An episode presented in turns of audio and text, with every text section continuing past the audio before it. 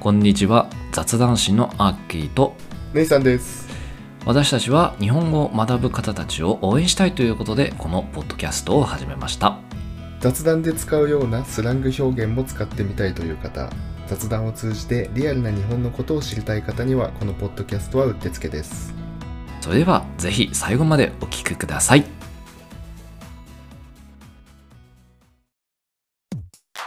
Ladies and gentlemen,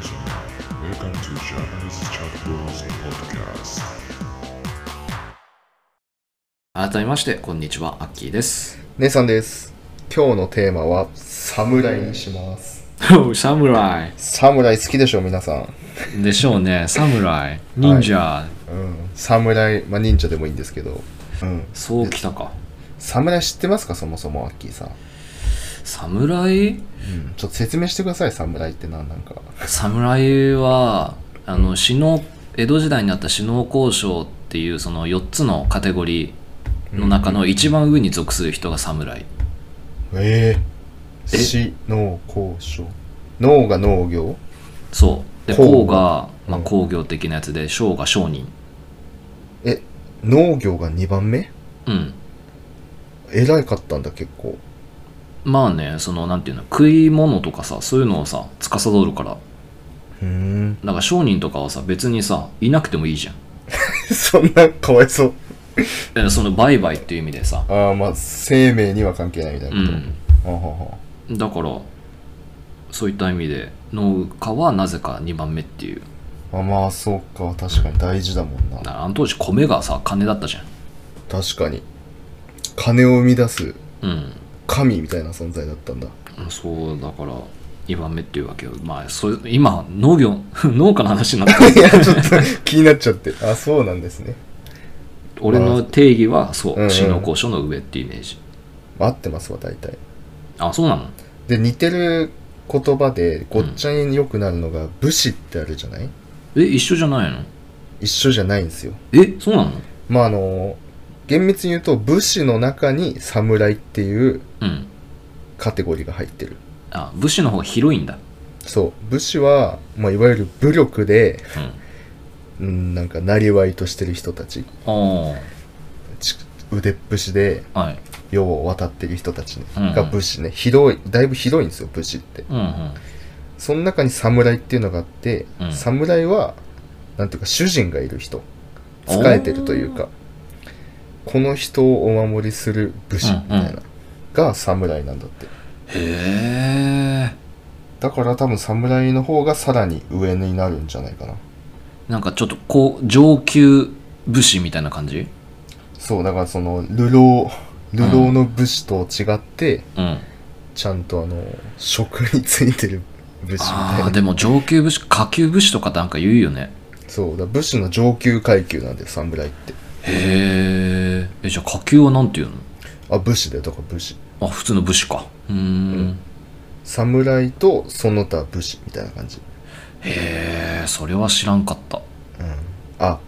下級武士の言い方あったなんか浪人とかあ野武士ああ野武あ士とは足軽とかああ足軽うん野武士は野原の野に武士かそうそうだあーから馬に乗れるのは侍だけだったんだって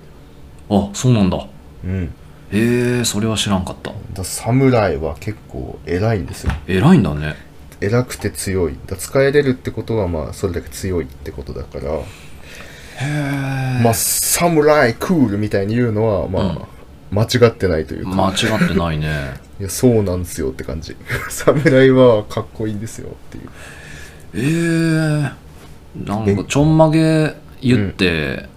刀脇差しとかあと普通の刀持って偉そうに歩いている人全部を侍っていうわけじゃないんだねそうだね普通に武士の武士も混じってる、その中にはうーん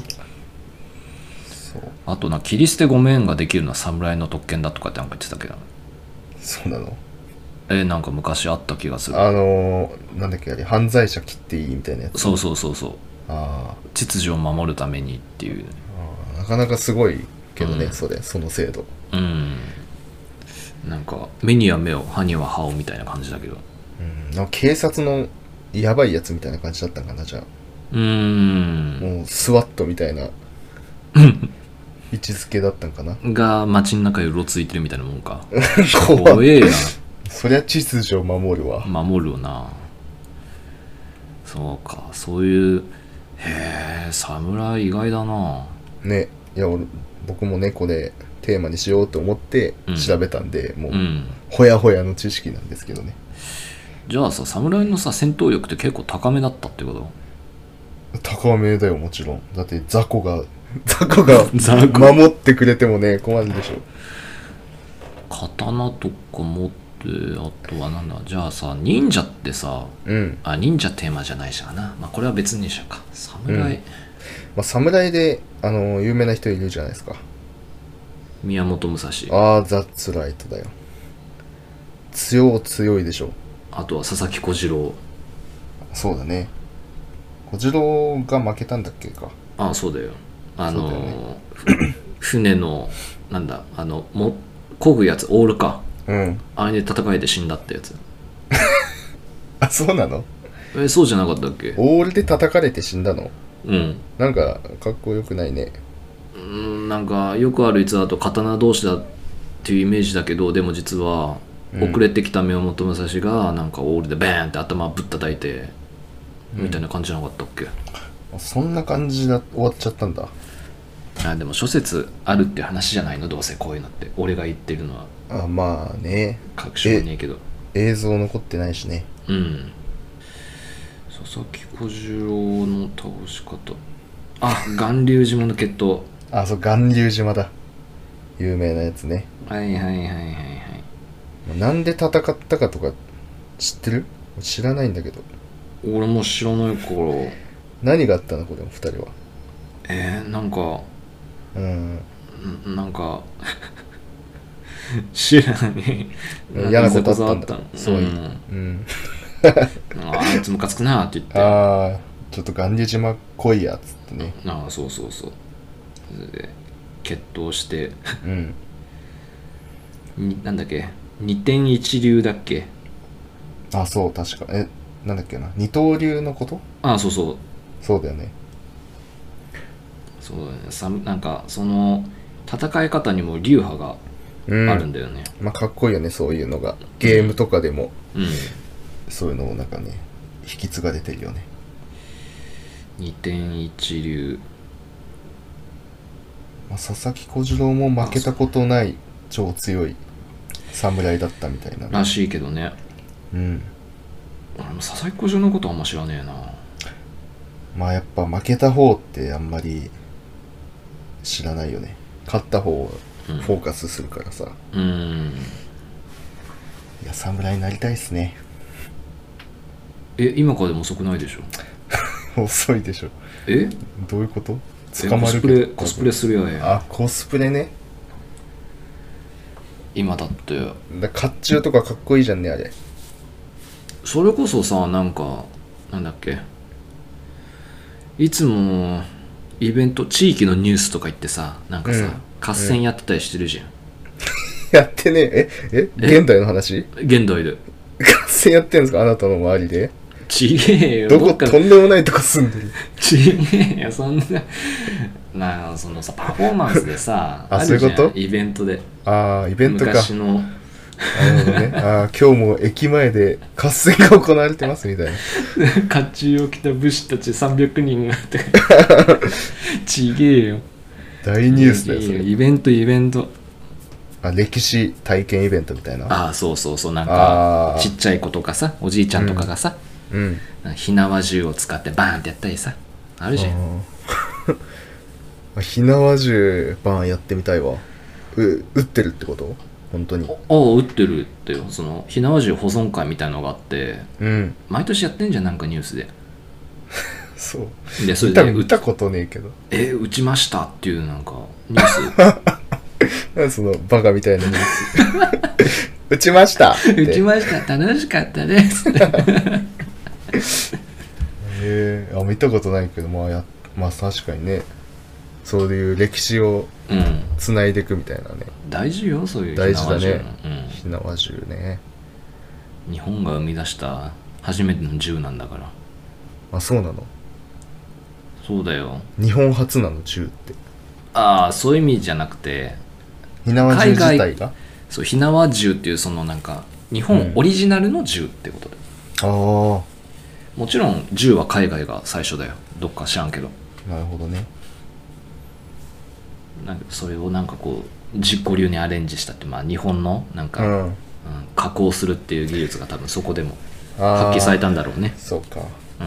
まあでもその銃の普及によって侍が多分減ってっちゃったんだろうけどねそうねさすが形にだけっていうかってなりそうだ勝てないよねうんあでも五右衛門みたいにさ切れるかもしんないよ弾いやあいつだけだよあんなことしてんの あ今話してるのはルパンに出てくるルパン三世に出てああくそうるですね石川五右衛門うんすげえよねあいつ彼がちょっと特殊なだけであいつってじゃあ信氏っていう感じ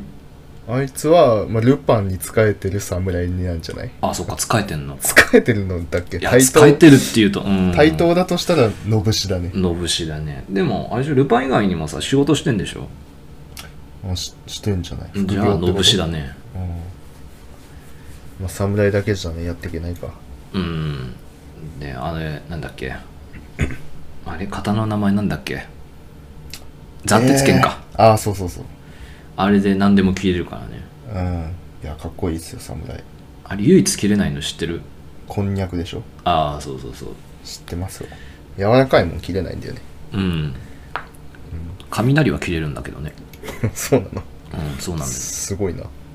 何でも切れるんだけどこんにゃくだけなぜか切れないっていう